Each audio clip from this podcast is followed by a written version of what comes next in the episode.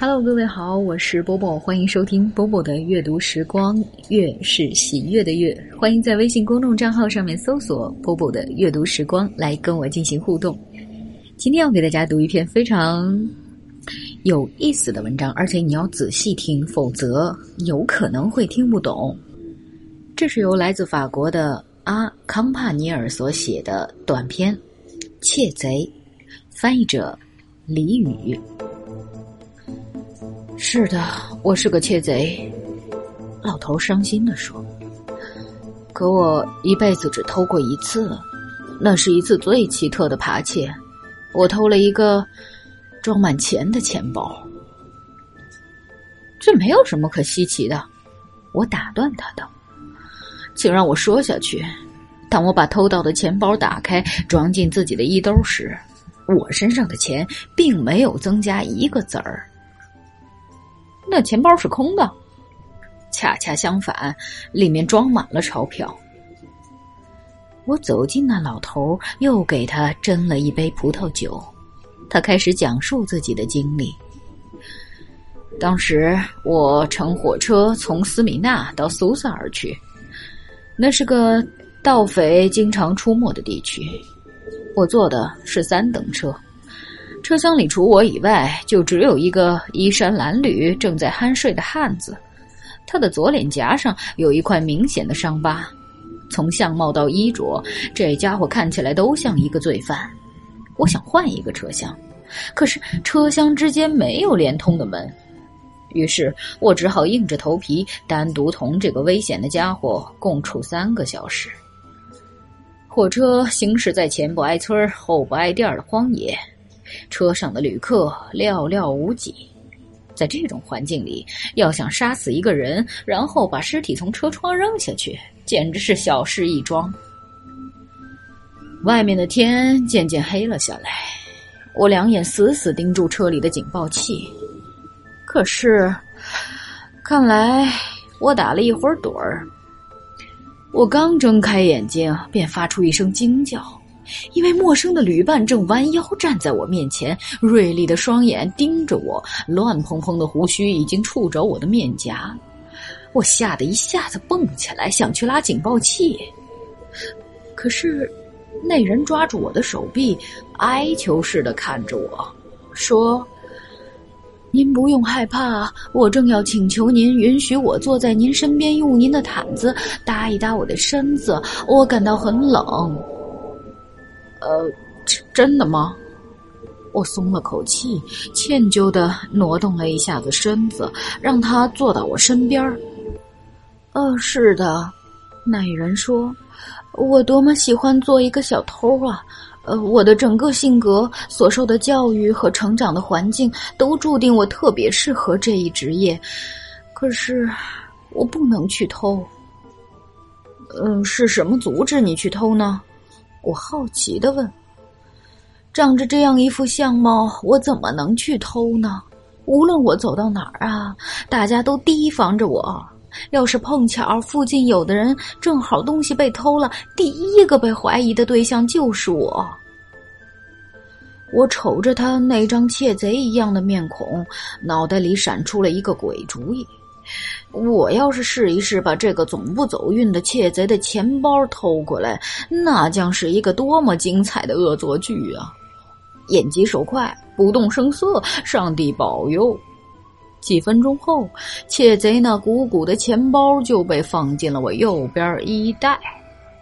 火车停下后，我的旅伴竟忘了我再劳神去换车厢。他站起来对我说。呃，我到家了，谢谢您，祝您旅行愉快。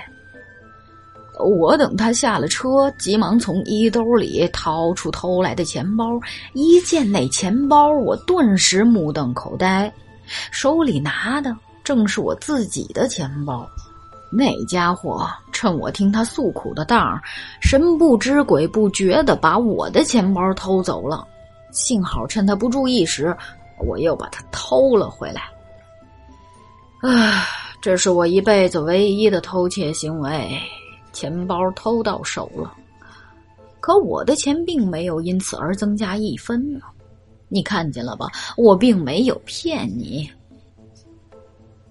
老头的故事刚讲完，我就急忙站起来，大方的付过酒钱，转身走了。我这样做完全是有原因的。在他向我讲述自己偷窃经历时，我用我那训练有素的灵巧手指将他的钱包拈过来，装进了自己的衣兜。我急切的想知道那钱包里究竟有多少钱。我相信老头所说的那种巧遇，这次绝不会重演。我肯定不会从自己的衣兜里掏出自己的钱包来，因为我身上从来不带钱包。拐过一个街角，我把手伸进自己的衣袋。天哪，里面什么也没有！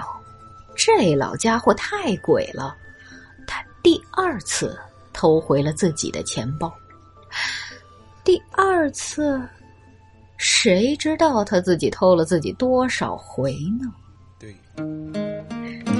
好了，今天这个故事就为大家讲到这儿，很有意思吧？呃，不知道各位能不能在这段声音当中听到一些背景声，就是呼呼的风声跟下雨的声音哈。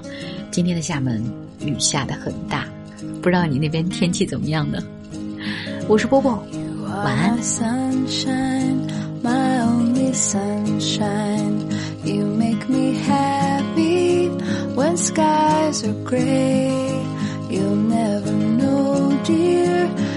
Much I love you.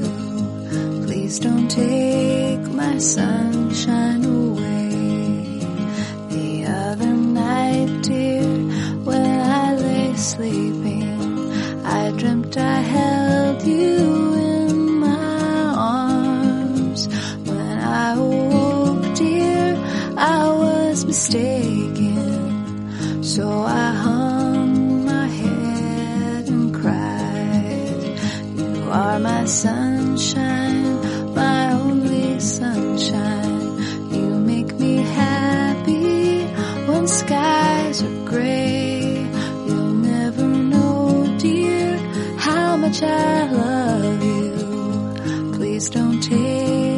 Sunshine away.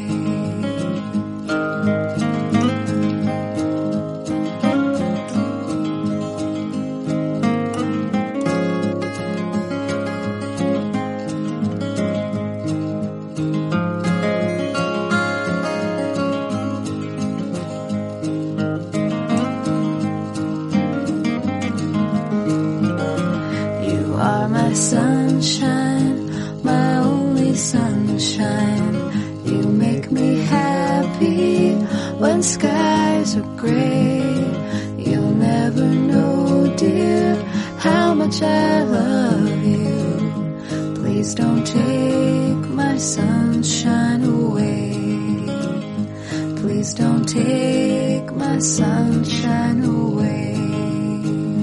Please don't take my sunshine.